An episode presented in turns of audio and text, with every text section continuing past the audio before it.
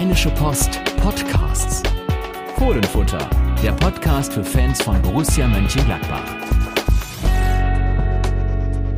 Hallo und herzlich willkommen zu einer neuen Folge des Fohlenfutter Podcasts mit mir, Yannick Sorgatz, und am anderen Ende des Raumes, an dem Tisch, an dem eigentlich ich immer sitze, Thomas Gröke. Hallo Thomas. Hallo Yannick. Ja, bei uns gibt's mehr Wechsel als bei Borussia, nämlich jede Woche einen. Ähm, ist jetzt die fünfte Folge in Serie in einer anderen Besetzung. Wir haben schon gerade überlegt, du und Hanna fehlen noch, aber ich glaube, das wird es nächste Woche nicht geben, weil Hanna da noch im Urlaub ist. Carsten kehrt aber zurück, mit dem nehme ich dann nächste Woche auf. Aber Thomas, wir updaten die Hörerinnen und Hörer jetzt was in der vergangenen Woche passiert ist. Und wenn wir jetzt ganz ehrlich sind, bitte nicht sofort abschalten. so richtig konkret ist nichts passiert. Ja, man, man könnte sagen, dass es etwas zäh zurzeit läuft. Ähm, auf dem Transfermarkt tut sich nicht viel, da werden wir gleich auch noch drüber sprechen. Immerhin haben wir jetzt wieder ein sportliches Ereignis mit der U21 EM. Da werden wir uns auch ein bisschen drüber unterhalten. Äh, und bald wird es ja zumindest äh, Neuigkeiten geben, was den Spielplan angeht. Der Spielplan kommt raus, da werden wir drüber sprechen. Ähm, also äh, und der der Trainingsauftakt rückt ja jetzt so langsam zumindest schon mal näher. Es sind nur noch gute anderthalb Wochen jetzt, wo wir den Podcast am Montag aufnehmen. Also insofern ist es Licht am Ende des Tunnels, würde ich mal sagen. Ja, Stichwort Licht am Ende des Tunnels. Da sind wir bei der deutschen U21. Ich glaube, da ist nicht so viel Licht am Ende des Tunnels, denn die ist beinahe schon ausgeschieden und deswegen können wir eigentlich, ähm, auch wenn das letzte Spiel am Mittwoch ansteht, am Montag relativ offen mal drüber sprechen, ohne dass die Gefahr so riesig ist, dass sich das Gesamturteil noch ändert. Es gab eine Niederlage für Gladbachs Luca Netz und seine Kollegen gegen Tschechien am Sonntag 1 zu 2. Und damit, Thomas, kann Deutschland nur noch weiterkommen, wenn es einen Sieg gegen England gibt Israel gleichzeitig gegen Tschechien gewinnt, aber bitte nicht zu hoch. Ja, also zumindest nicht höher oder deutlich höher als die deutsche Mannschaft gegen England. Also ja, ziemlich viele Parameter, die da erfüllt werden müssen. Ja, da muss wirklich viel zusammenkommen. Das äh, läuft äh, bisher für das Team ähm, mehr als äh, unglücklich und äh, natürlich insgesamt auch enttäuschend, weil äh, auch wenn man jetzt vielleicht von Spiel fehlendem Spielglück spricht, ähm, gegen Israel hätte es aufgrund der der langen Überzahl auf jeden Fall zu einem Sieg reichen müssen. Und, und beiden Elfmeter. Und dann mit den beiden Elfmetern natürlich. Äh, Torchancen gab es auch gegen Tschechien äh, genug, um äh, sicherlich mehr rauszuholen als äh, ja gar nichts in dem Sinne. Äh, mindestens ja ein, ein Punkt Gewinn. Äh, Luca Netz hatte da sozusagen seinen Anteil dran äh, mit mit vielen Flanken, äh, die aber keinen Abnehmer gefunden haben. Ja, und hinten äh, sah mindestens in einer Szene dann auch nicht ganz so gut aus. Ja, es war so eine, man muss doch sagen, typische Defensivszene von Luca Netz, die auch dann, ne, bei Twitter ging es dann etwas höher her, als es vielleicht hergehen musste, aber natürlich ist auch die Frage berechtigt, ob das eigentlich mit Luca Netz in einer Viererkette da hinten links so gut gehen kann. Die Kette war jetzt nicht das Problem in der Szene, eher sein Verhalten in der Rücklaufbewegung eigentlich ein klasse Sprint diagonal über den Platz, weil Deutschland nach dem eigenen Eckball da in Not geraten ist. Dann ist er auch in der Nähe des äh, Gegenspielers, aber was macht er? Ähm, gerät in eine Art Sekundenschlaf, würde ich mal sagen, ähm, stoppt einen kleinen Moment oder stockt einen kleinen Moment. Das ist dann auch nicht so, dass er da jetzt komplett dann die Defensivarbeit verweigert, aber es ist dieser eine Moment, der dafür sorgt, dass er weder den Passweg zustellt, noch den ersten Pfosten, noch den Gegner, also eigentlich gar nichts im Prinzip. Und so kann der Tscheche einfach einschieben. Und äh, ja, solche Szenen hat man dann doch häufiger bei Luca Netz, wo man sich fragt, ist er richtig bei der Sache und äh, warum gibt es immer wieder diese Szenen? Ja, damit gelangt man dann natürlich zwangsläufig auch immer äh, zu Borussia und der Frage, wie das in der nächsten Saison aussehen soll. Denn es ist ja eigentlich ausgemacht, dass Luca Netz Stammspieler wird. Stammlinksverteidiger kann man vielleicht nicht sagen, denn es ist ja auch zu hören, dass Gerardo Seoane wirklich eine Dreierkette ins Kalkül zieht, nicht nur als Plan B, vielleicht sogar als Plan A und äh, dann wäre Luca Netz nicht Linksverteidiger, sondern linker Flügelverteidiger oder, wie es heutzutage heißt, Schienenspieler. Ja, und das, das ist etwas, da hat sich ja Daniel Fark in der vergangenen Saison nicht so wirklich dran getraut oder besser gesagt, er hat sich äh, dafür nicht begeistern können, äh, hat im Gegensatz zu äh, Adi Hütter äh, doch eher starr auf seine Viererkette gesetzt äh, und dort ja auch das ein oder andere Mal, äh, als er gefragt worden ist, warum Luca Netz so wenig Spielzeit hatte, eben genau darauf hingewiesen, dass Luca Netz da noch die, den ein oder anderen Hänger äh, in der Defensive hat. Äh, über seine Qualitäten in der Offensive ist ja auch schon oft genug gesprochen worden, dass er ein, ein sehr guter Assistgeber ist. Er schlägt gute Standards. Also ähm, da, da ist mit zu rechnen, dass er dementsprechend auch einige Scorerpunkte einsammeln kann in der kommenden Saison. Aber ähm, ob es jetzt nun eine Fünfer- oder eine Viererkette wird, äh, hängt vielleicht wirklich entscheidend äh, davon ab, wie gut dann Luca Netz äh, in der nächsten Saison performen kann und wird. Ja, das muss er auf die Kette bekommen, gemeinsam mit Gerardo Seoane und den anderen natürlich. Also es geht jetzt bei dieser Systemfrage oder Grundordnungsfrage nicht nur um Luca Netz. Es gibt ja auch Varianten, beispielsweise jetzt mal angenommen, es wird für die Dreierkette ein Linksfuß gekauft, dann gibt es ja auch Optionen mit Ball, dass es dann pendelt zwischen Dreier- und Viererkette, also mit Ball dann eine Viererkette wird und äh, Luca Netz wirklich eine Art Linksaußen spielen kann und dieser linksfüßige Innenverteidiger dann eine Art Linksverteidiger wird. Das war gegen Augsburg ein bisschen so zu sehen. Ähm, Im letzten Spiel dann äh, gegen gegen Augsburg, im letzten Spiel gegen Augsburg, genau. Ja, da war das zu beobachten, als Benze Baini und Netz ja wirklich das einzige Mal in der vergangenen Saison gemeinsam in der Startelf stand. Richtig, oder? Ja, ist richtig. Und ja. äh, das, das wird ja, das wird ja sowieso, wenn wir jetzt reden wir über Luca Netz, äh, das gleiche gilt ja im Grunde auch für Joe Skelly, äh, dem man ja auch äh, nachsagt, dass er seine Stärken vielleicht auch ein bisschen mehr als Schienenspieler haben könnte. Das sind ja beides noch immer noch relative Jungprofis, gehen dann in ihre dritte Saison bei Borussia und beiden könnte es eventuell gut tun, so wie sie ja unter Adi Hütter sozusagen nach oben gekommen sind, ähm, gerade in der in der Rückrunde, als dann auch Jordan Bayer ein fester Bestandteil der äh, der Dreierkette in Gladbach war, äh, da wirkte die, die Abwehrreihe generell sehr jung und sehr frisch. Ähm, bin mal gespannt, wie sich das jetzt entwickeln wird mit Ceoane.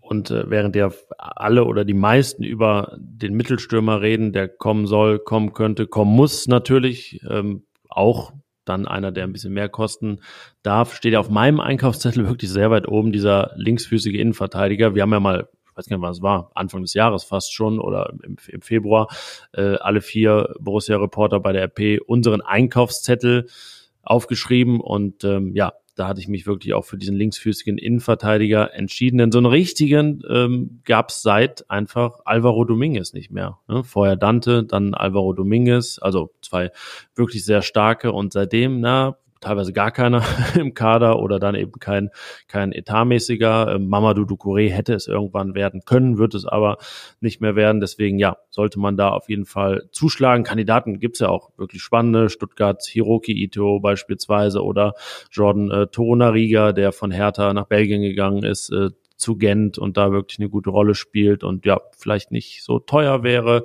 Äh, Felix Udukai ähm, von Augsburg ist auch Linksfuß. Ähm, also da ja, gibt es sogar bekannte Namen aus der Bundesliga oder ehemals Bundesliga, die dieses Profil erfüllen. Aber ja, Thomas, so ganz konkret ähm, ist es weiterhin nicht in Sachen Transfers. Es soll dann diese Woche doch was passieren, nämlich Robin Hack soll endlich endgültig mal kommen der mit Bielefeld aus der zweiten Bundesliga abgestiegen ist. Und ich glaube, da es relativ sicher ist, dass passieren wird, können wir das vielleicht mal kurz einordnen, was davon zu halten wäre.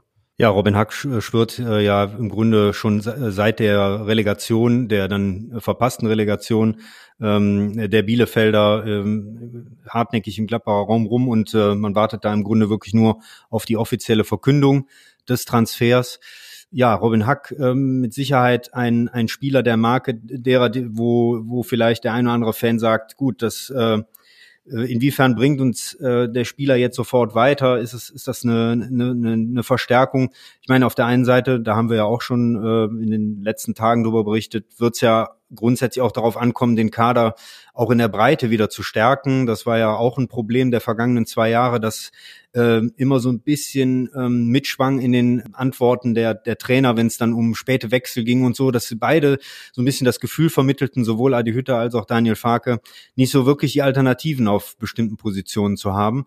Und Robin Hack könnte sicherlich ein Spieler sein, der Borussias Kader dann auch in der Breite vor allen Dingen gut tun wird. Er muss sich mit Sicherheit erstmal in der, in der Bundesliga zurechtfinden. Hat er sicherlich noch nicht nachhaltig äh, nachgewiesen, dass er, ähm, dass er das Zeug dazu hat. Und es ist mit Sicherheit äh, allerdings ein Spieler, der ähm, Potenzial hat und wo man eben diese Hoffnung hat, dass, äh, dass dieser nächste Schritt dann gelingt. Das, was vielen Gladbachern, wenn man jetzt mal so die letzten 10, 15 Jahre zurückblickt, ja durchaus gelungen ist, wenn man jetzt mal ein bisschen weiter zurückdenkt an äh, Harvard Nordweit oder ähm, Roman Neustädter, die ja äh, in Gladbach zu den wirklich gestanden, zum gestandenen Profis wurden.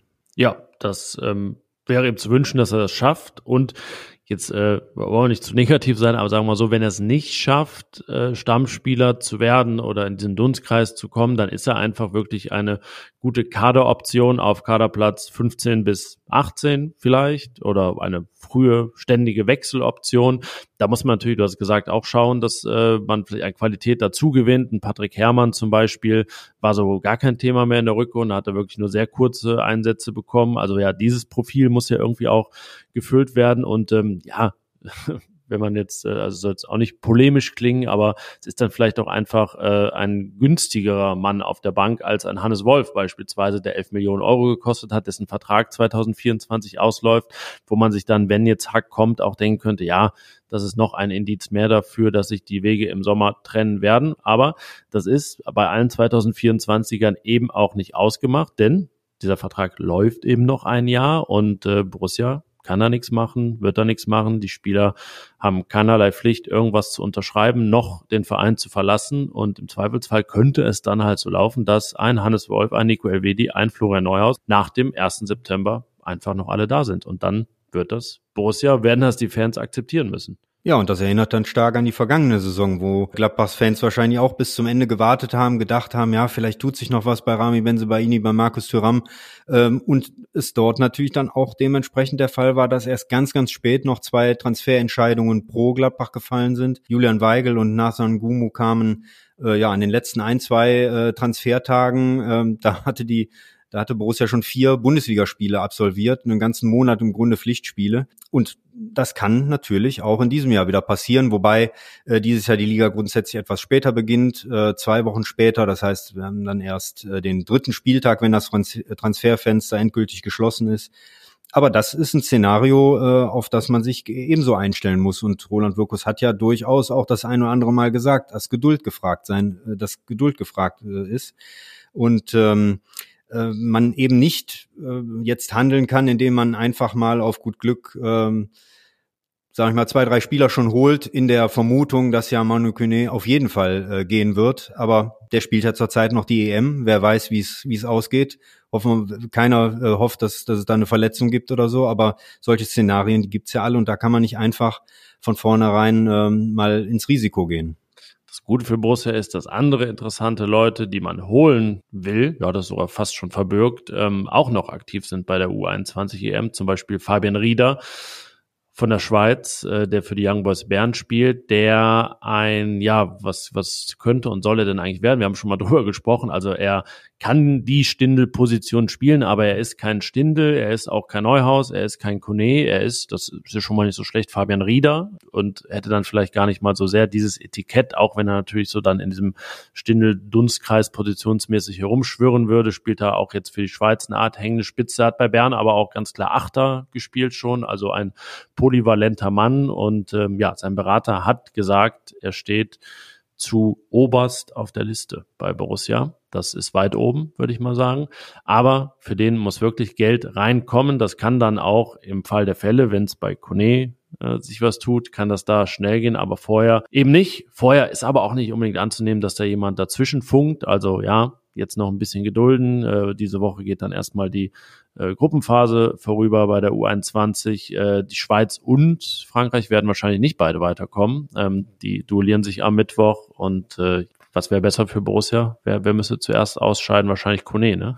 das könnte man so sagen. Ja, grundsätzlich sieht's ja sieht's ja ganz gut aus, dass äh, Gerardo Seoane ziemlich viele Spieler in dem wichtigen Teil der Vorbereitung äh, dann auch dabei sein, äh, dabei haben wird wenn es dann losgeht, so richtig mit den äh, Leistungstests und den Gesundheitschecks, äh, am 7. Juli, glaube ich, ist es dann der Fall. Ähm, da wird noch nicht jeder da, äh, da, da sein. Aber wenn es ins Trainingslager geht, das ist ja eine ganz wichtige Woche, dann Stand jetzt sollte eigentlich dann auch Luca Netz dabei sein. Wir müssen mal abwarten, ob die deutsche Mannschaft noch diese Mini-Chance, die sie, die sie hat, äh, bei der U21 EM ähm, noch, noch, noch ergreifen kann, wobei sie ja da, wie wir schon gesagt haben, auch auf, äh, auf Israel, von Israel abhängig ist. Dann würde es so sein, dass Luca Netz noch weiter äh, bei der EM spielt und äh, vielleicht dann tatsächlich erst äh, zur, äh, zum Trainingslager vielleicht wieder dazu stößt.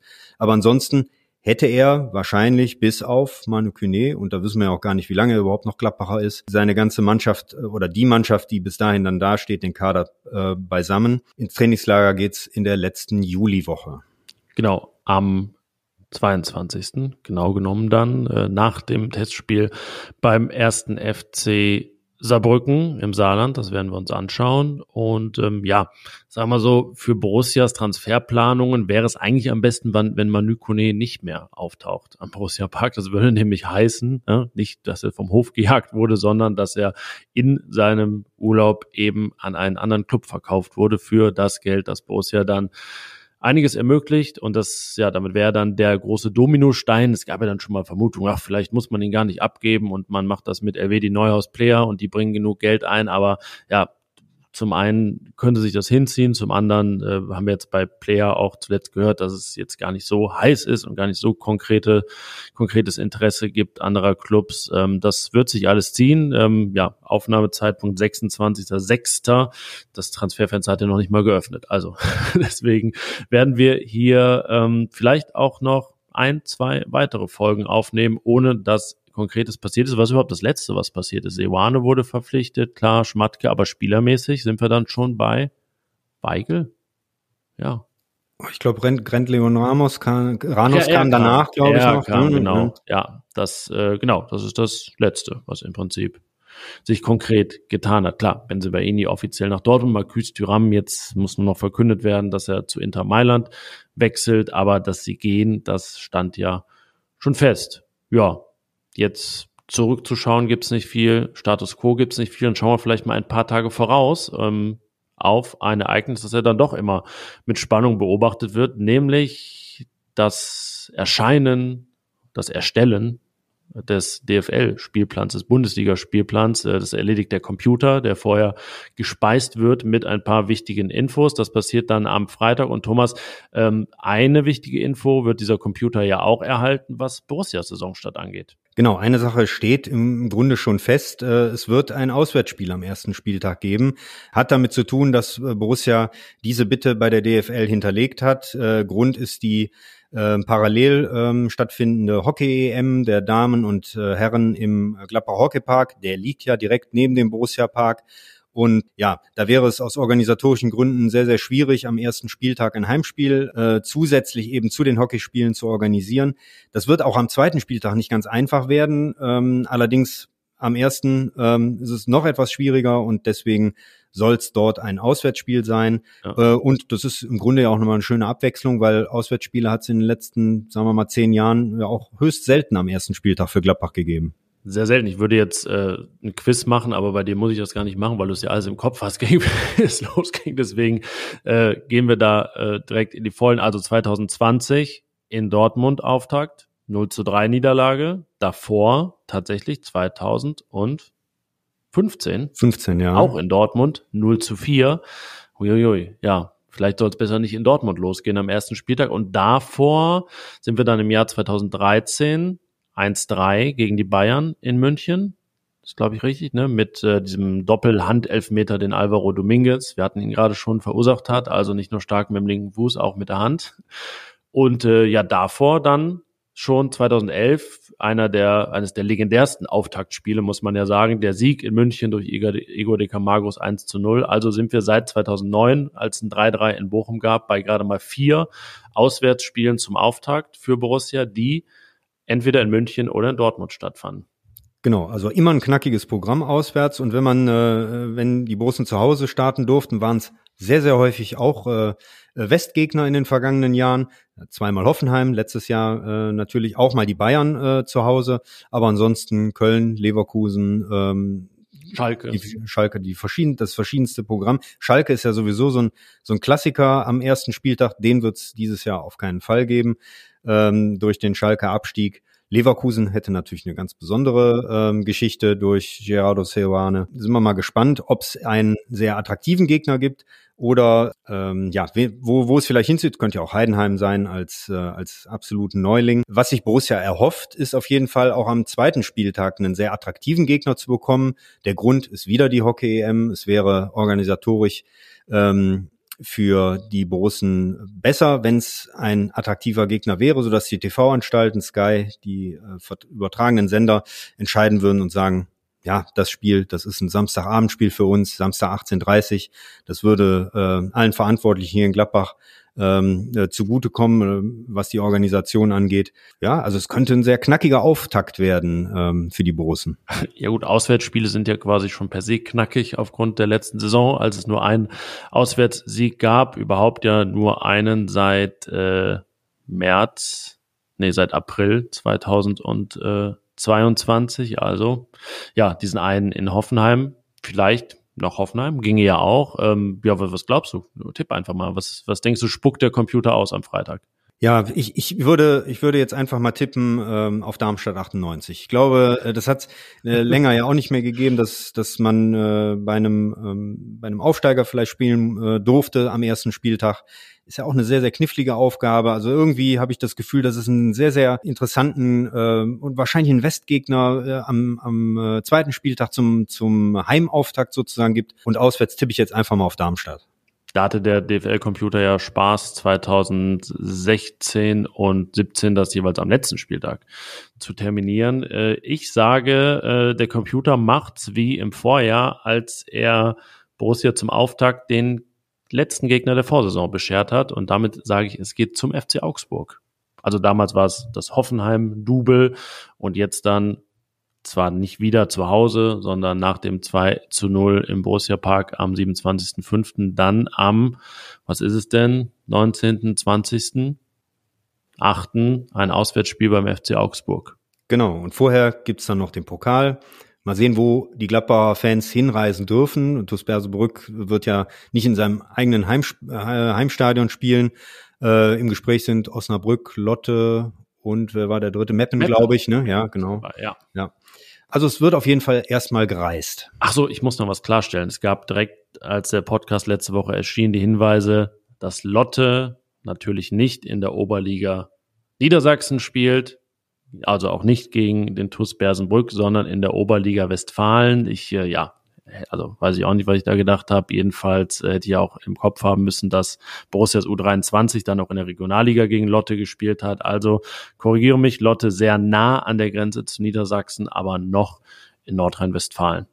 So, haben wir das auch klargestellt an der Stelle. Ja, und überhaupt zu der Vorbereitungsplan. Es ist ja noch ein weiteres Testspiel terminiert worden im Trainingslager, dann mittwochs in Rottach-Egern gegen den Drittligisten FC Ingolstadt. Am zweiten Trainingslagerwochenende wird es auch noch was geben und ähm, ja, dann wären wir so bei, ich glaube, 450 Testspielminuten wir haben mal nachgeguckt, letzte Saison war es 630, da hat Daniel Farke irgendwas auch noch nachgelegt. War es dieses Wahlweig-Spiel, das dann noch terminiert wurde? Ähm, ich meine, es war sogar nach dem Trainingslager. Das kann gut sein, ja. Ein paar Minuten mehr haben gab auf wollte. jeden Fall, gab auf jeden Fall, glaube ich, äh, zwei englische Wochen so richtig, dass man zweimal Mittwochstermine noch hatte. Also äh, im Gladbacher Terminplan äh, äh für die für die jetzt anstehende Sommervorbereitung gibt's da noch so ein, zwei weiße Stellen, die man sicherlich noch mit einem zusätzlichen Spiel besetzen könnte. Ich könnte mir vorstellen, wirklich dann nach dem Trainingslager nochmal Mittwoch oder je nach Ansetzung Donnerstag, na, eher Mittwoch, ähm, weil ja auch das Pokalspiel nicht so ein richtiger Härtetest wird, bei allem Respekt für den TuS Bersenbrück, ähm, der weiter sehr umtriebig ist in den sozialen Netzwerken und sich echt freut auf, auf diesen Auftritt. Das ist ja anders als zum Beispiel vor zwei Jahren, da ging es dann nach Kaiserslautern auf den Betzenberg, das ist ja wirklich dann eine, auch Generalprobe für die Bundesliga und ein hartes Los, aber ja, ich meine, Bersenbrück ist ja dann der niederklassigste Testspielgegner. Ist Wigbeck jetzt aufgestiegen? Ja, ist ja. jetzt wieder Regionalligist, ja. ja. Deswegen also dann wirklich der Pokalgegner, der unterklassigste Gegner vor dem Bundesliga-Start. So war es im letzten Jahr auch. Oberachern war, glaube ich, auch das, das niedrigklassigste Team, auf das die Gladbacher in der Vorbereitung getroffen sind. Ja, haben das damals souverän gelöst mit dem 9-1 und äh, sollte jetzt davon ausgehen, dass es zumindest auch eine, ein äh, souveränes Weiterkommen geben wird. Mal unabhängig von der Höhe. Ja, es sollte nicht das passieren, was vor zehn Jahren in Darmstadt passierte. Äh, damals Drittligist, nicht Bundesligist, nämlich das Pokal aus. Also Borussias letzte Erstrundenblamage bis dato. Überhaupt äh, nicht so viele, ne? In diesem Jahrtausend. Davor, nee, davor auch ein Elfmeterschießen, genau, Bayern Bayerns zwei. Amateure zwei, ja. 2004. Also ich glaube, wenn es passiert ist, dann ist es in diesem Jahrtausend tatsächlich nur im Elfmeterschießen passiert, ja. Ja, äh, Borussia macht das Ganze nicht besser, aber es ist Borussia hat mehr so ein Zweitrunden-Fable, ne, dass das nicht äh, ganz so, obwohl nicht Hannover war ja nicht mal Zweitrunde, das war ja Achtelfinale schon nach einem 5 zu 1 gegen, äh, 5 zu 0 gegen einen gewissen FC Bayern. Ähm, ja, das ist, glaube ich, größtenteils der Stand, den man jetzt so wieder geben kann. Also am 26.06., knapp zwei Wochen vor dem offiziellen Trainingsauftakt bei Borussia. Auswärtstrikot können wir noch nicht drüber sprechen. Das wird wahrscheinlich so Richtung Trainingsauftakt dann auch erscheinen. Ich meine, eines der beiden, die noch kommen, soll wirklich ganz schwarz sein und als Zweitfarbe weiß. Ich habe ja wirklich immer noch ähm, die Hoffnung, dass es mal so eine Art Revival gibt, dieses äh, damals Diebels-Trikots mit dem weißen Kragen von Reebok noch. Mitte der, ja, Mitte, Ende der 90er, dass sowas nochmal gemacht wird. Wirklich almost all black. Das hat es in den letzten Jahren ja tatsächlich nicht mehr gegeben und äh, wäre mal eine schöne Abwechslung, ja. Da ja. stimme ich dir zu. Also letztes Jahr war es auch sehr schwarz, aber das war moderner, würde ich sagen. Ja, es gibt viele Optionen, textilmäßig, es gibt auch spielplanmäßig viele Optionen. Vielleicht hat die DFL auch Spaß daran, Borussia einfach zu den Bayern zu schicken, zum ähm, Auftakt beim deutschen Meister, der ja zuletzt, äh, da das wieder erlaubt ist, zweimal auswärts auch ran musste zum Start. Aber ja, ich glaube, soll es auch nicht übertreiben mit den Duellen Gladbach gegen Bayern. Es wäre dann auch wirklich für Thomas Tuchel wahrscheinlich ein schwieriger Start. ja, ich würde sagen, dann bleibt zum Abschluss der Folge wie immer nur der Aufruf an euch, den Fohlenfutter Podcast zu abonnieren, falls ihr das noch nicht gemacht habt, beim Client eures Vertrauens. Dann werdet ihr benachrichtigt, wann es eine neue Folge gibt. In der Regel ist das auch jetzt in der Sommerpause jede Woche montags der Fall. Und wie immer gilt, wenn es Fragen, Kritik, Anregungen, Themenvorschläge gibt, fohlenfutter at rheinische-post.de. Und wir sind übrigens, ne, der Podcast war ja letzte Woche sowas wie, also lange unser einziges Lebenszeichen nach draußen. Und äh, jetzt ist aber auch RP Online seit dem Wochenende wieder komplett am Start. Zuverlässig funktioniert. Deswegen könnt ihr da jetzt auch wieder unsere Texte lesen, ähm, gibt einen gewissen, Thomas, gewissen Ex-Spieler-Fokus in den letzten Tagen auch, ne? weil so ein bisschen sich fast mehr tut bei Borussias Ex-Spielern. Ja, wir hatten jetzt, glaube ich, alleine in den letzten drei, vier Tagen Texte über Yannick Westergaard, über Raphael und über Lars Stindl, der ist ja jetzt auch Ex-Borusse, ja. ähm, hat jetzt sein erstes Training schon mit dem KSC ähm, äh, absolviert. Ähm, ja, ist in unserer Berichterstattung auch immer wieder ähm, ein Teil davon, weil wir auch wissen, dass es euch interessiert, was äh, die Borussen machen. Markus Thuram hat jetzt auch nochmal ja gesagt, ein, einmal Borussia, immer Borussia. Ähm, ja, viele also bleiben im Fokus und äh, auf jeden Fall. Genau. Ja, wir haben gar keine Maßgabe, wen wir dann irgendwann mal entlassen. So, ich glaube jetzt so bei Michael Cuisance halten wir jetzt irgendwie nicht mehr jeden Wechsel nach. Ich weiß auch ehrlich gesagt gar nicht, wie es jetzt nach Genua bei ihm dann weiterging. Da muss ich auch passen. Und wen man gerade offiziell gehört, ob es immer noch Venedig ist. Ja, Dennis Zakaria hatten wir auch noch. Da ist ja sogar diese latente, wahrscheinlich utopische Hoffnung, dass er vielleicht vom Ex-Borussen nochmal zum Wieder-Borussen wird. Aber ja, da ist wirklich jetzt erstmal nichts äh, Konkretes dran und da wollen wir jetzt auch nicht die Pferde scheu machen. Ähm, ja, so Clubs der Größenordnung, West Ham United oder RC Lens aus Frankreich sollen an ihm dran sein. Ähm, ja, und wenn es da was gibt, dann halten wir euch natürlich auch bei RP Online auf dem Laufenden. Und in dem Sinne würde ich sagen, Thomas, kurz vor der Halbstundenmarke wünschen wir eine schöne Woche. Das machen wir, genau. Und bis zur nächsten Folge. Bis dann. Ciao. Ciao. Mehr bei uns im Netz www.rp-online.de